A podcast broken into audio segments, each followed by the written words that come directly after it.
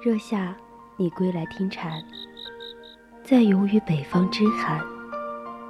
沿途不枉为少年，终有个结局美满。冬去春来，听过鸟语，闻过花香。我希望把所有美好的事物纯真的走完，把疲乏往期装进朴质的长街。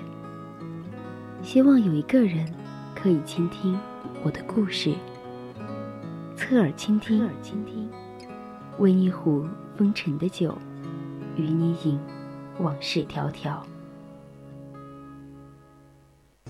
孤帆隐于天际，落日隐于长河，喧哗隐于内心。但我们从不隐藏于你的视野之中，隐隐约约，隐隐约隐约听到的有声电影。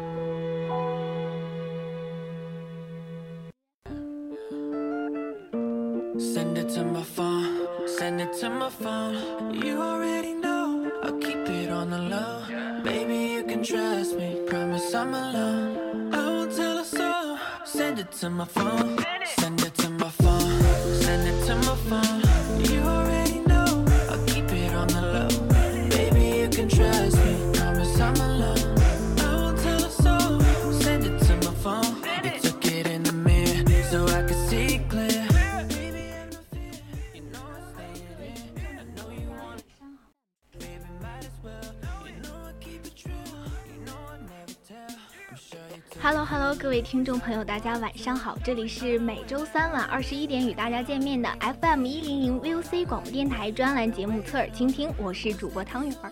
Hello，大家晚上好呀，欢迎来到隐隐约约，我是主播佳薇。大家好啊，我们。今天你看，我们两个都穿的是一身迷彩服啊，因为我们大二的同学今现在这几天正在军训呢。对，然后这几天军训呢，就是今天晚上嘛，然后就是我们还去听了一个军事讲座，然后我觉得那个老师讲的还挺好的，他的知识面非常的广。嗯，我主要是看那几个火箭军还有陆军空军的那个徽章，我觉得好帅气啊。然后他还科普了很多我们现在中国的一些呃军事发展啊等等。以及边防的一些维护等等。哎，你知道这几天军训，除了给我印象最大的，除了是很累，然后就给我印象最深刻的就是第一天晚上，我们呃围一个圈儿，然后在那儿就是表演嘛，唱歌。对，然后把我叫起来让我表演，我寻思着我也没有什么才能啊，我干啥呢？我说不如我给大家讲个笑话吧。然后我就说，我说教官，你知道为什么骆驼有三个驼峰吗？佳薇，你知道吗？哦，我当然知道啦，因为她怀孕了。哦，你竟然知道！我本来还说想考考你呢，你竟然能够知道这个脑筋急转弯。对，因为这个笑话它是出自一个电影，叫《疯疯狂动物城》。没错，你也看过是不是？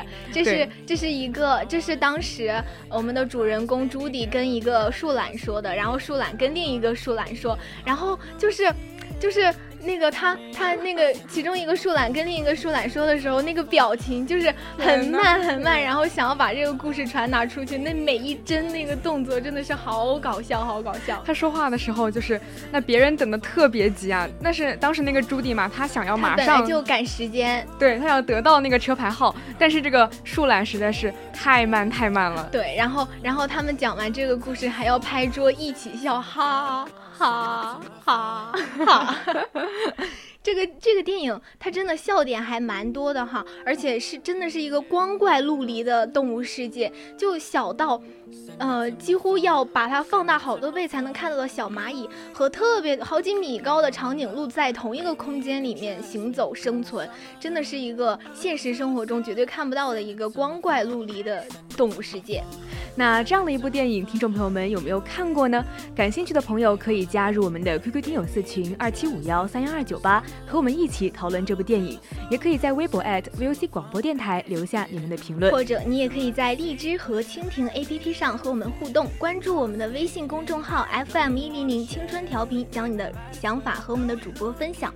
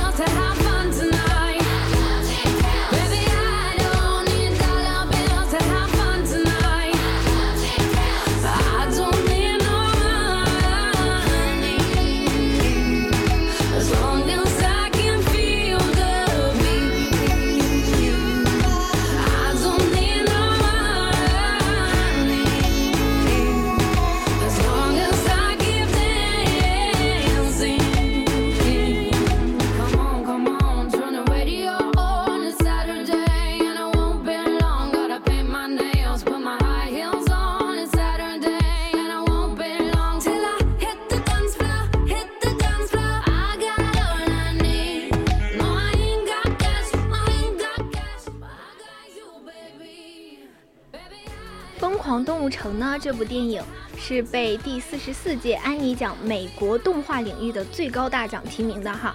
他还呃，二零一六年呢拿下了最佳动画长片、最佳导演等六大奖项，成为很大的赢家呀。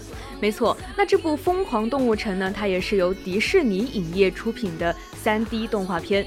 在二零一六年三月四日，中国大陆同步北美上映，真的非常的厉害。嗯，没错，我觉得中国大陆和北美一起上映的电影就很少了，毕竟这个电影是别的国家的嘛，然后想要另一个国家和它同步上映也是很少见的。这部电影呢，讲述了一个所有动物都和平相处的动物世界，就像我们刚刚说到的一个光怪陆离的动物世界。我们的主人公一只小兔子朱迪呢，通过自己的努力奋斗，完成了自己儿时的梦想，成为一名很优秀的动物警察的故事。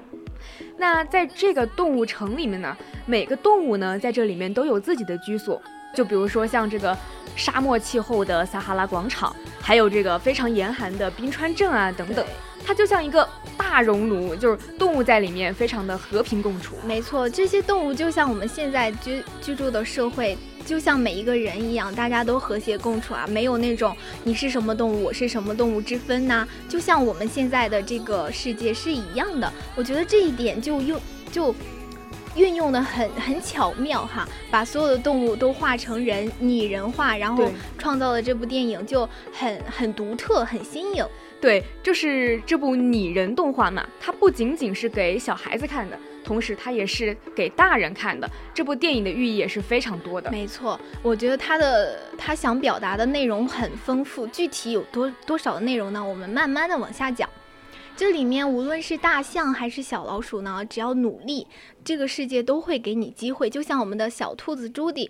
朱迪，你像朱迪是一个草食性的，嗯，草食动物，草食性的动物，而且身材非常的小，相比那些狮子呀、长颈鹿呀，还有那些斑马呀之类的，都就是长得很小嘛。然后他从小就想成为一名警察，大家都觉得，嗯，可能你当不上，因为就是你天生的条件就限制了你，就很不看好他。对，在那个动物城，它有条规矩啊，就是那个警察一般都是肉食动物当，因为肉食动物它的体格比较庞大，而且它们的力量也比较大，所以说他们就非常不看好朱棣，因为它是食草动物，而且也非常的。嗯，小体型非常小，体型小，而且它要面临各种各样的恶劣的环境，才能在它所在那个警校里顺利的毕业。当然，我们的朱棣没有让大家失望哈，他以第一名的成绩在他的警校毕业，然后来到了他现在工作的那个警察所。对，当时我特别印象深刻，他每次过那个冰川的时候。就被埋在了那个冰里面，然后每次过泥潭的时候也是被埋了，特别的可怜。但是他通过挑灯夜读，他最后拿到了第一名的好成绩。对，然后就是那种屡屡败屡战的感觉，就梦想支撑着自己啊，我一定要做到，自愧不如哈。对，然后他就是为了证明自己的能力嘛，然后他就是给这个嗯牛警长，然后。因为他这个牛警长嘛，他就是给兔子分配了一个交通协警的工作。没错，也也是看不起他，觉得一个小兔子能干什么呀？还想当警察，就是那种心理，就给了他一个交警的身份。对，然后他就给这个牛警长说：“我非常的不服，我要在一上午的时间内开满两百张罚单。”哎，一开始牛警长觉得他一百张都开不了，结果呢，我们朱迪。一上午两百张，真的全部开了。牛警牛警长是不是小瞧人了？是不是？对，我们就不能小瞧人。而且 而且这也就为下面兔子，呃，小兔子朱迪克服艰难险阻做了铺垫。对。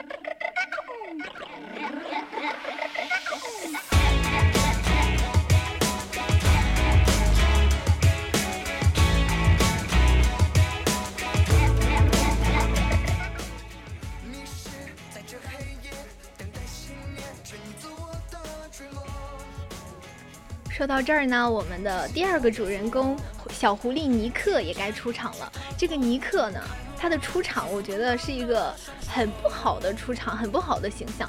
他利用利用兔子的那个怜悯之心，去骗来了一根大冰棍儿。然后二次加工，加工成了很多小冰棍儿，而且是那种可爱形状的，然后卖给一溜的小仓鼠。对对，然后再赚中赚取利润，对，赚中间差价。这个我觉得这个这个开场真的是不太好，然后就一看让观众的感觉就是这绝对是个坏人呀。然后但是其实你看到后来的时候，发现他和小兔子的一系列的经历之后，发现哦，这是一个欲扬先抑的手法。没错。然后他最开始的时候他还嘲笑兔子，他觉得你太无能了吧？你虽然考了第一名，但是你还是只能是交通协警，所以他就嘲笑他的无能。但是呢，在一次次被这个兔子的威胁过程中，那这个狐狸它也慢慢的改变了。没错，他们一起合作办案呀，然后去经历一些大风大浪，还有去步入黑社会，还有后来和那些。嗯，坏人就是那些市长去做对去做斗争，然后又发展出了一系列的友情，甚至爱情。爱情吗，我觉得这个嗯，听众朋友们呢可能会有不同的观点啊，就是大家有的人可能会认为是友情，有的人可能认为是爱情。但是，嗯，在我看来，我觉得它是超越了一种性别的爱。不知道我们的汤圆主播是怎么看待的？那可能我格局小了。我觉得他们，因为那个世界就是不分你是什么动物，我是什么动物的，只分男女，就像我们现在的社会一样。所以我觉得他们之间发展出爱情也是有可能的。对，有可能。对，然后这种就是跨越了阶层，然后跨越了种族的那种爱呢？又是一种另一种升华了，对，又又是另一种他想表达那个主题那个升华，对。那我们说，在最后的，就是在其中的一个任务当中呢，那尼克的一段说辞是证明了他的立场，然后尼克他也被这个朱迪感化了，他就一心一意的去帮助这个朱迪破案，因为他在小的时候嘛，他也非常渴望去成为成为一名警察，但是呢，他是唯一的一个食肉动物。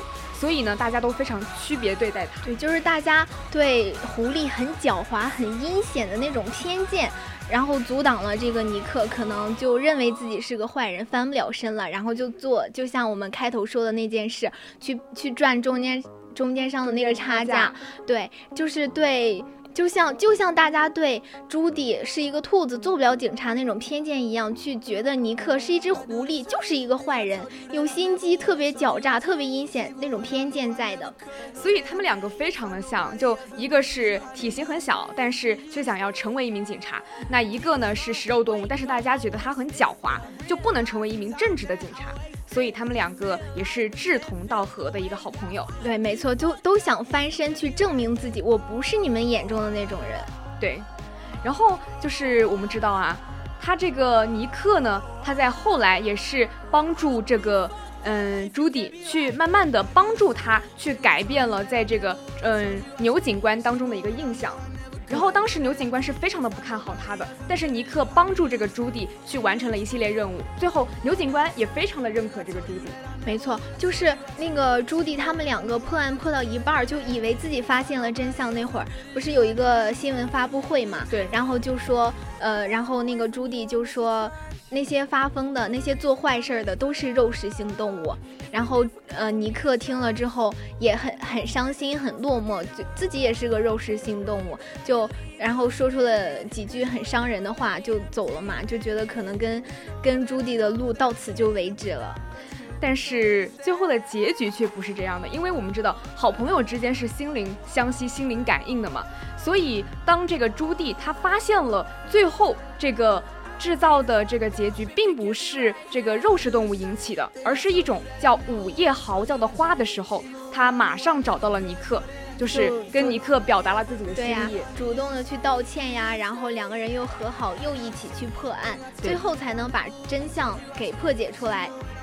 然后我觉得这个故事里面还有一个很重要的节目啊，就是那个副市长后来变成市长的那个。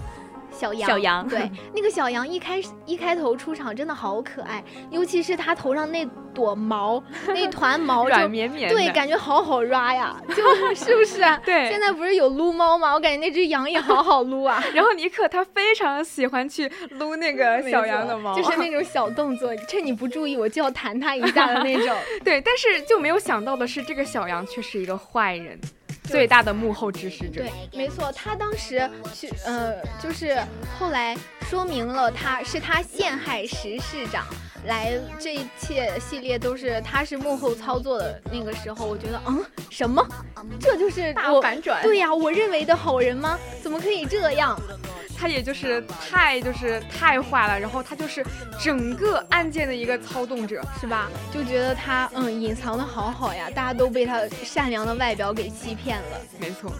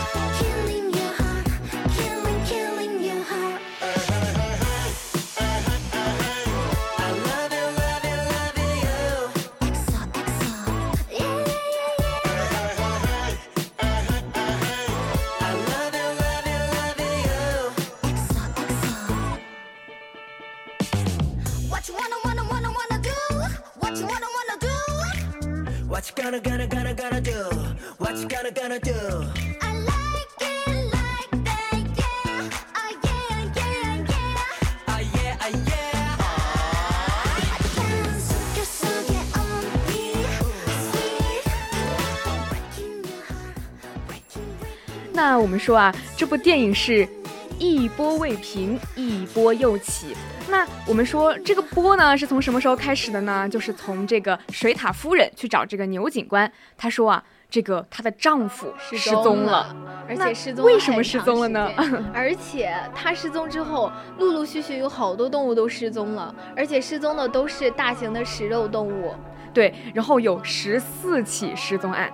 没错，所以就就是朱迪和尼克破解的就是这个案子嘛，然后就一步一步的按照线索，嗯，也是经历了很多步骤，慢慢的，嗯，等到他们就到了一个感觉就像是黑社会的地方，就里面很阴森、很阴暗，还有好多大型的动物在那儿把守着，然后特别黑暗嘛，然后里面有很多那种。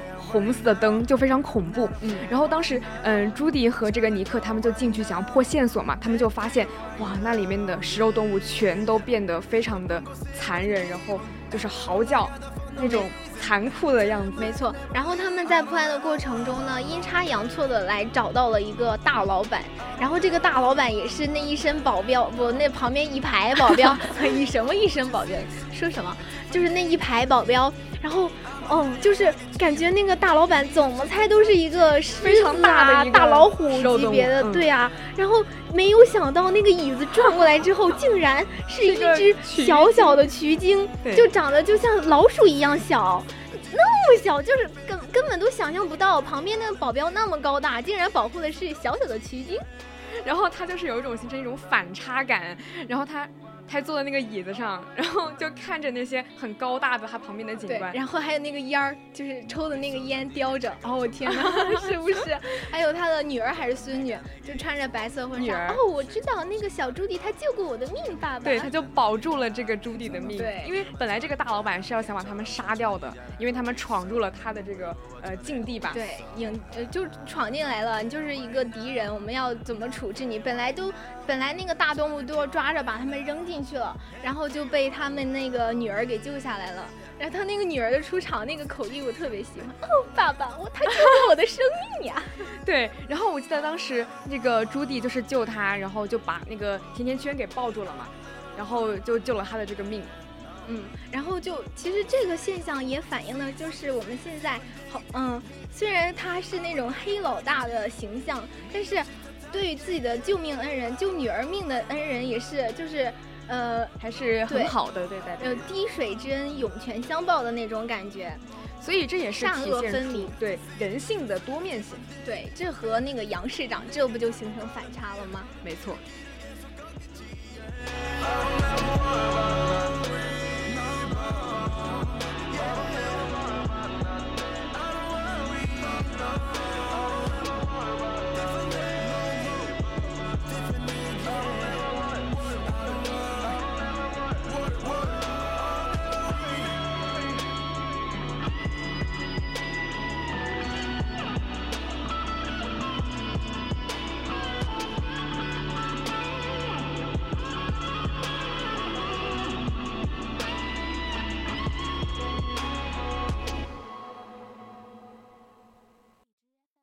对，就像就像朱棣身边所有的人都不看好他成为一名警察，但是他自己坚持自己的梦梦想，并做出了一系列的努力，最后他就是一个很优秀、很优秀、很合格的警察。对他达到了自己的梦想。然后我们除了讲到梦想之外，我们也会说到这里面，他不仅仅有梦想吧，他还会有一些这种人性的多面性，就是嗯很复杂的一面没有展现出来。就像那个杨市长，他。看上去是一个好人，但实际上那些那些，他就是幕后操作手，幕后对对，最后的指使者对。然后然后还有就是说，你看那个，就刚刚我们说到的大老板，其实也算是在朱棣这方面也算是一个好人了，对吧？然后还有你像那些肉食性动物啊，可能就会影射到我们现实生活中那些彪形大汉，他们就可能满身纹身，但是别人帮助了我，我依然会说谢谢。他们可能表面上看起来比较危险，会害人，但是他们其实内心却有一颗温暖的心，会感化他人，对，也就是说，我们不可以以貌取人，以貌取人，对。就像那些，嗯，你像尼克呀，尼克是个狐狸，有我们也不能带着偏见去看他，就他肯定就特别的狡猾，特别阴诈，不可以这样想。我们还是要慢慢的去深入了解这个人，才能够下定论。对，我们不能够去歧视他人，不能以表面论本质。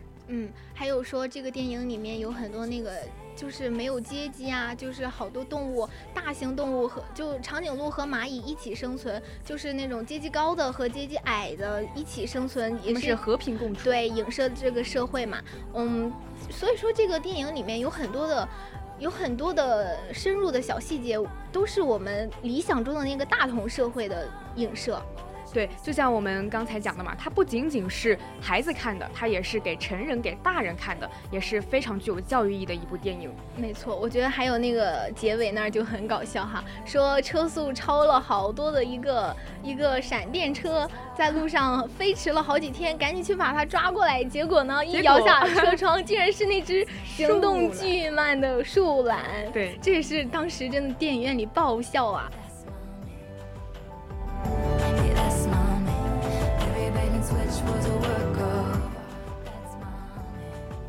好了，观众朋友们，现在已经是北京时间的二十一点二十九分了。今天的隐隐约约部分到这里就结束了。我是主播汤圆儿，我是主播佳薇，我们下期再见啦。